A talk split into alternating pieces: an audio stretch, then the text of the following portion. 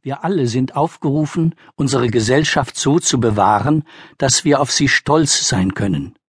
Nicht diese Gesellschaft der in die Illegalität gedrängten, der Abschiebungen, des Misstrauens gegen Zuwanderer, in der die Sicherung des Alters, die Leistungen der Sozialversicherung brüchig geworden sind, in der die Reichen die Medien beherrschen. Nichts davon hätten wir zugelassen, wenn wir uns dem Vermächtnis des Nationalen Widerstandsrates wirklich verpflichtet gefühlt hätten.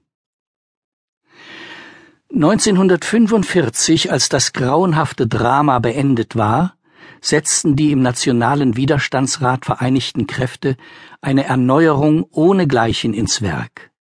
Damals wurde das System der sozialen Sicherheit geschaffen, wie es die Resistance in ihrem Programm vorgestellt hatte. Ein vollständiger Plan sozialer Sicherheit mit dem Ziel, allen Bürgern, denen dies nicht durch eigene Arbeit möglich ist, die Existenzgrundlage zu gewährleisten. Ein Ruhestand, der den Arbeitnehmern ein Alter in Würde gestattet. Die Energieversorgung, Strom und Gas, der Kohlebergbau, die Großbanken sollten verstaatlicht werden.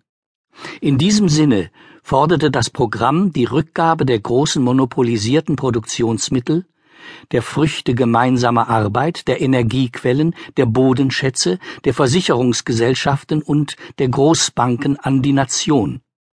Die Errichtung einer echten wirtschaftlichen und sozialen Demokratie unter Ausschaltung des Einflusses der großen im Wirtschafts- und Finanzbereich bestehenden privaten Herrschaftsdomänen auf die Gestaltung der Wirtschaft.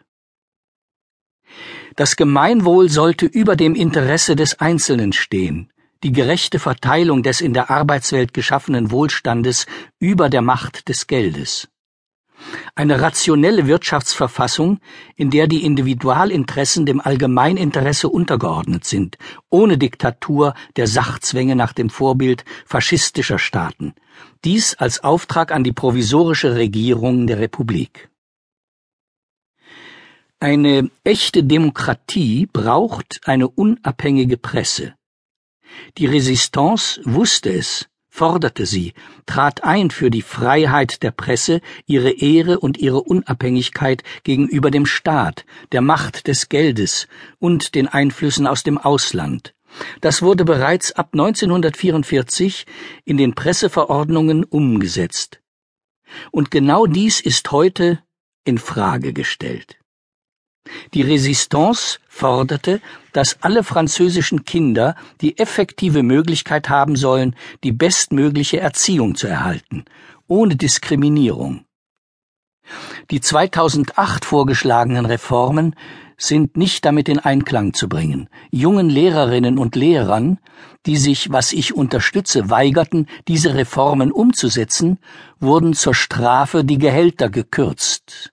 Sie haben sich aufgelehnt, den Gehorsam verweigert, weil sie diese Reformen nicht im Einklang mit dem Ideal der republikanischen Schule sahen, die zu sehr einer Gesellschaft des Geldes dient und nicht genügend Raum für Kreativität und kritisches Denken gibt. Dieses gesamte Fundament der sozialen Errungenschaften der Resistance ist heute in Frage gestellt.